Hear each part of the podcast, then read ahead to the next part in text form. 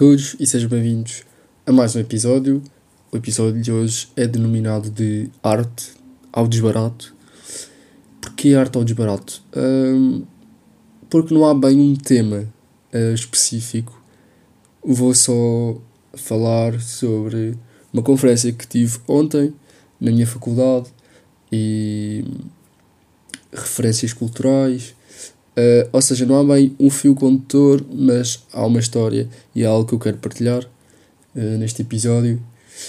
E queria começar uh, por contar uma história que aconteceu este fim de semana, extremamente engraçada, que foi, neste fim de semana, eu fui para Braga um, ao abrigo do encontro, de um encontro de animadores de campináceos com crianças, ou seja, fomos animar os miúdos e pá, foi extremamente engraçado. E à noite nós deitamos os miúdos, nós dormimos todos uh, num pavilhão, uh, separadamente, mas para eles pararem de fazer barulho, deixar os telemóveis, nós estamos lá um bocado até eles adormecerem. E estava a passear por lá, por entre os miúdos, e via miúdos a ler. Eu pensei, uau, tipo. Ou seja, isto são miúdos de. miúdos de 5 e 6 ano. Uh, e eu vi-os a ler e pensei, ok, esta geração não está perdida, que bom. E passei por um rapaz, ele estava a ler uma aventura, pá, tranquilo, tipo, um livro até consensual, uh, naquela faixa etária. Depois passei por outro, ele estava com o livro em baixo, isto é, eu não conseguia ver o que é que ele estava a ler. E aproximei-me perguntei, olha, estás a ler o quê? E ele, tipo, levanta o livro e eu leio 21 lições para o século XXI. Yoval Noah Harari. Pai, eu fiquei, o quê? O quê? Depois perguntei, tipo, ah, mas eh, estás a gostar? Estás a gostar? E ele disse, ou seja, ele não, não elaborou muito, mas disse, uh, sim, estou a gostar, estou a gostar, interessante, interessante. Uh, pai, para quem não sabe, vou ler um bocado a sinopse. Uh, e diz, qual o verdadeiro significado dos eventos que hoje testemunhamos e como poderemos lidar com eles à escala individual? Que desafios e escolhas nos deparam? O que poderemos legar ou ensinar aos nossos filhos. Pá, e basicamente é claramente um livro que não é para a faixa etária dele, é um livro que nos faz pensar sobre a vida e sobre o século XXI e sei lá, temas que com uma profundidade que ele não entende. Uh, com certeza ele não entende e talvez eu não entenda também. Um, mas sim, mas então o que eu queria falar hoje era também sobre uma conferência que uma conferência intitulada de Arte como Forma de Salvação e foi a primeira de um segmento de conferências que vai decorrer na Faculdade de Direito de Lisboa, da Universidade de Lisboa, uh, sobre como lidar com a saúde mental e foi desenvolvido uh, também pela, pela faculdade. E pá, foi uma conferência incrível, que eu saí de lá tipo não sei, extremamente agradecido e fiquei tipo. Uau, que bem que se falou aqui, que, que bela tarde que, que se proporcionou. Porque foi uma conferência muito completa uh, e eu senti que estava completamente vidrado do início ao fim. Primeiro, uh, teve como oradores principais Pedro Brunhosa e um, Lídia Jorge. Um, e Pedro Brunhosa, claramente super conhecido, músicas passam na rádio. E Lídia Jorge também conhecida, mas eu não a conhecia. Uh, eu não a conhecia e. Mas agora estou extremamente curioso uh, porque ela leu os certos do seu novo livro, uh, Misericórdia, e pá, fiquei extremamente curioso, extremamente curioso. E o livro tem uma história fantástica é, foi a mãe que lhe pediu para ela escrever este livro uh, com, este, com este título. E pronto, a mãe dela já faleceu e faleceu durante a Covid. Portanto, tem uma história também por trás uh, que apela uh, à leitura. Um, mas sim, o Pedro Abrunhosa, ou seja, ia falando sobre o tema e ao mesmo tempo ia tocando por vezes, mas fugiu-se também um bocado uh, ao tema e foi separar muito a literatura uh, e outros temas. Então eu queria abordar só um, alguns destes temas, nomeadamente a literatura, uh, e de como o facto de uh, se ter feito menção à simplicidade uh, da literatura, e é verdade, e simplicidade quando, quando comparada um, a outros tipos de arte. Porque é só, como a Lídia dizia, pá, pá, ou seja, para dar um contexto, a Lídia tem uma arte de oratória ímpar. Ímpar. Tipo, eu estava a ouvir a senhora, parecia que estava a ouvir a minha avó contar uma história quando eu tinha 5 anos. É, é, é, pá, é, um, é uma experiência incrível, incrível. E ela dizia bem que literatura e o ato de ler é papel, é tinta e pouco mais. E não há música, não há. Ou seja, em contraposição com, por exemplo, a, a música, temos a letra da música e depois temos o, instrumental por trás. Uh, e na literatura não, há, há, este.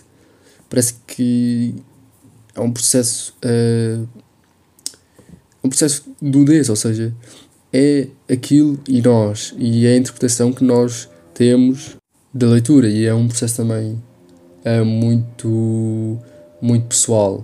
E, e pronto, pronto, há, há que valorizar também esta beleza de algo tão. Lá está, estou-me a repetir muito, mas algo tão simples ter um impacto tão grande e levar uh, o leitor um, a criar e imaginar algo tão maior do que uma página uh, com, com letras, claro que organizadas. Uh, depois o Pedro apelou também à transcendência das palavras e o seu aprisionamento, que é algo que pensamos um bocado mas que não é muito recorrente. Por exemplo, a pessoa que eu me lembro de ter pensado nisto foi uh, o Miguel Luz, uh, Mike Light, numa das suas canções, uh, questiona porque é que a árvore se chama árvore, porque é que. E, e pronto, apela um bocado a este, a este aprisionamento. E pensando desta forma, ou seja, por exemplo, torradeira, um exemplo mais basilar, uma torradeira. Nós pensamos, ok, torradeira, serve para fazer torradas. Uh, mas se formos pensarmos em, em termos artísticos, se pusermos uma torradeira um, e juntarmos uma, uma placa de cozinha e um frigorífico, de repente aquilo já não é uma torradeira, é uma cozinha. E se pusermos uma torradeira numa sala vazia, um, já temos arte, ou um quadro, ou um, um espaço para fotografar e, e uma representação diferente, oblíqua. Um, e quem diz objetos diz também pessoas. Pá, o exemplo que o, Pedro deu, é, que para mim é impar também, é por exemplo, uma pessoa que não tem pais, é órfão. Um, uma pessoa que perdeu o marido, é viúva ou viúvo. Um, mas repararem, não há palavra para definir um pai ou uma mãe que perdeu um filho. Tipo, não há uma palavra, não há viúvo, não há órfão. Um, epá, ainda bem, ainda bem, não é? Porque foge um bocado, lá está, a colocar as pessoas em caixas e pensar só, olha, esta é a viúva, é o não sei quê. Um, e pensando assim de uma forma mais uh, transcendente, é algo que um, não queria repetir a, a prisiona, mas é algo que nos enclausura uh, na percepção que temos de certa pessoa e, por exemplo, ah, é viúva, Uh, então um traço de personalidade é, é tristeza. Essa pessoa é triste porque é viúva. Um, e acho que temos de olhar uh, a, a, mais do que isso. Outra frase que, que me tocou foi. Um, e que a Lídia disse foi: demora-se 20 anos uh, a criar um leitor. 20 anos. Eu tenho 20 anos. Portanto, não sei se me posso considerar leitor mas tem piada, porque eu, eu tive a pesquisar e não sabia bem o que é que falaria nesta semana.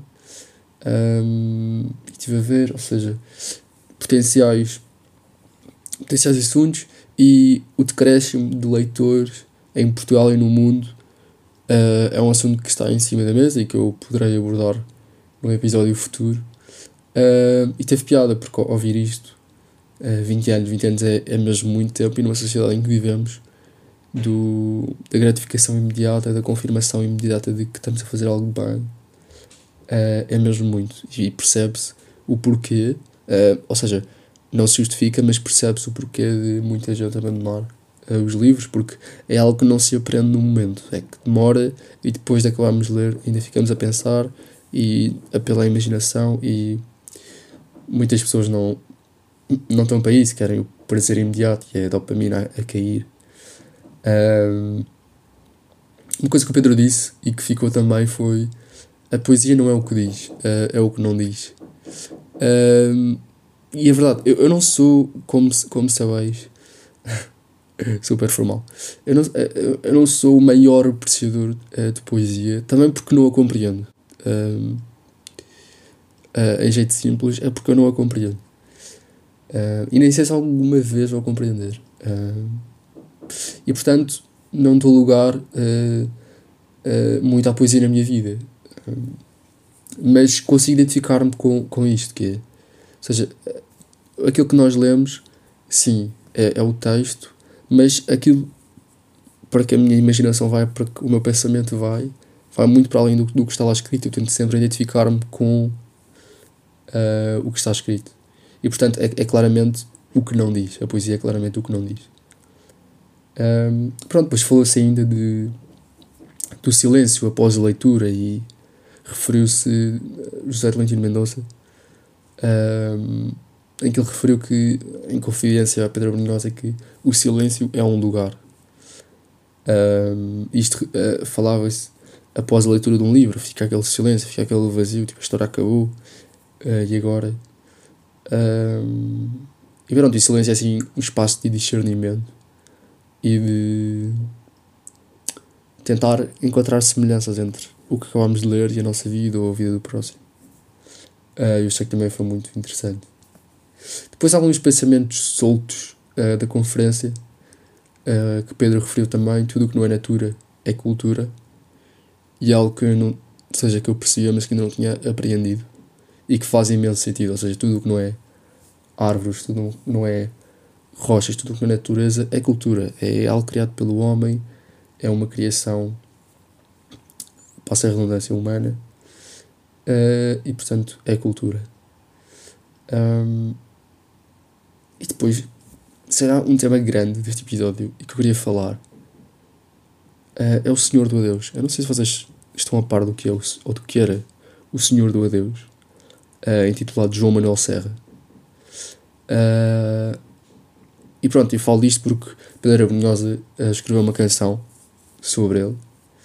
Uh, pá, eu acho que isto é um fenómeno genial. O Senhor do Deus era um senhor que ficava na zona do Saldanha à noite a dizer adeus a quem passava, a dizer adeus aos carros. Uh, pá, isto é genial. É, é, ou seja, é uma coisa tão simples mas é genial como se formou todo, ou seja, todo um, um aparato à volta do Senhor do Deus, mas um aparato uh, modesto à volta do Senhor do Deus.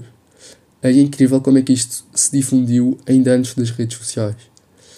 Um, ou seja, é, é, é, é, tão somente isto. O senhor saía de casa, vivia sozinho e sentia-se um bocado uh, só, diz ele em entrevistas, e portanto ia para a rua e assinava. E as pessoas assinavam de volta, uh, apitavam, e há várias entrevistas. Há segmentos no YouTube uh, onde se vê as pessoas a apitarem e ele a dizer adeus.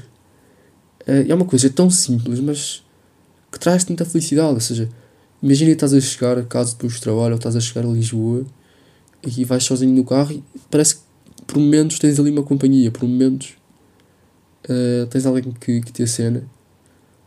Uh, Pá, eu acho sinceramente que o, o que ele fazia uh, era serviço público. Uh, e ele dizia uh, num dos vídeos que ele precisa mais das pessoas do que elas dele. Uh, e é giro a ver esta, esta ligação e esta simbiose, não é? Tão uh, inesperada. Uh, ele sentia-se recompensado e ele diz mesmo, por estas palavras, que isto era o remédio dele. Tipo, ele saía de casa Chegava tipo às 11, ficava até tipo uma, uma e meia. Um, e era o remédio dele. Como pessoas tomam remédios para adormecer, este era o remédio dele. Uh, e queria aqui ler uma notícia do Diário de Notícias que reporta uh, a morte do Senhor do Adeus, João Manuel Serra. Morreu em, em 2010. Uh, e diz assim: João Manuel Serra, o Senhor do Adeus, morreu ontem aos 79 anos. João ficou conhecido dos Lisboetas por todas as noites, a cenar aos carros e às pessoas que passavam perto da zona do Saldanha, sempre com um sorriso estampado na cara e impecavelmente vestido. Uh, esta era a sua forma para afugentar a solidão. Uh, pronto, ele era, uma história engraçada também, ele era amante de cinema e todos os domingos ia ao El Corte Inglês assistir a um filme uh, com Felipe Melo, músico, músico de jazz e realizador, e Tiago Carvalho. Uh, e tinha um blog, que era o Senhor do Adeus. Uh, e no fim da notícia diz: o último, filme que, o último filme que viu foi A Rede Social, de David Fincher, no passado domingo.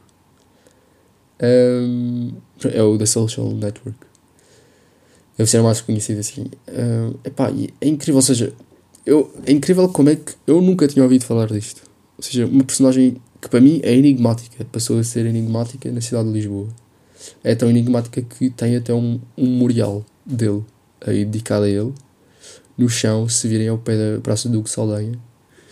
Tem uma espécie de pedra uh, com dois pés e mãos dentro dos pés e tem lá mesmo escrito Memorial ao Senhor do Adeus. Um, e é mesmo, não sei, é, é, é, é qualquer coisa de especial e, e único, eu diria. Uh, e pronto, e depois, quando ele morreu, estes dois senhores que eu mencionei um, continuaram a ir ao cinema e convidaram pessoas, como se a fazer um clube para homenagear o, o dito Senhor do Adeus. Um, e não sei, acho que algo tão, tão simples e tão singelo pode ter um impacto tão. não é tão grande, mas por, por momentos um, tão bom. E, e, é bom como Pedro Abunhosa eternizou isso numa canção uh, e outros tantos fizeram menção ao Senhor do Adeus, seja em bandas desenhadas, seja em canções.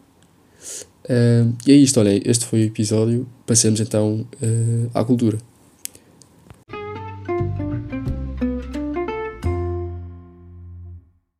Relativamente às recomendações culturais para esta semana, uh, incontornavelmente falamos de Slow J, uh, que teve uma aparição no Colors.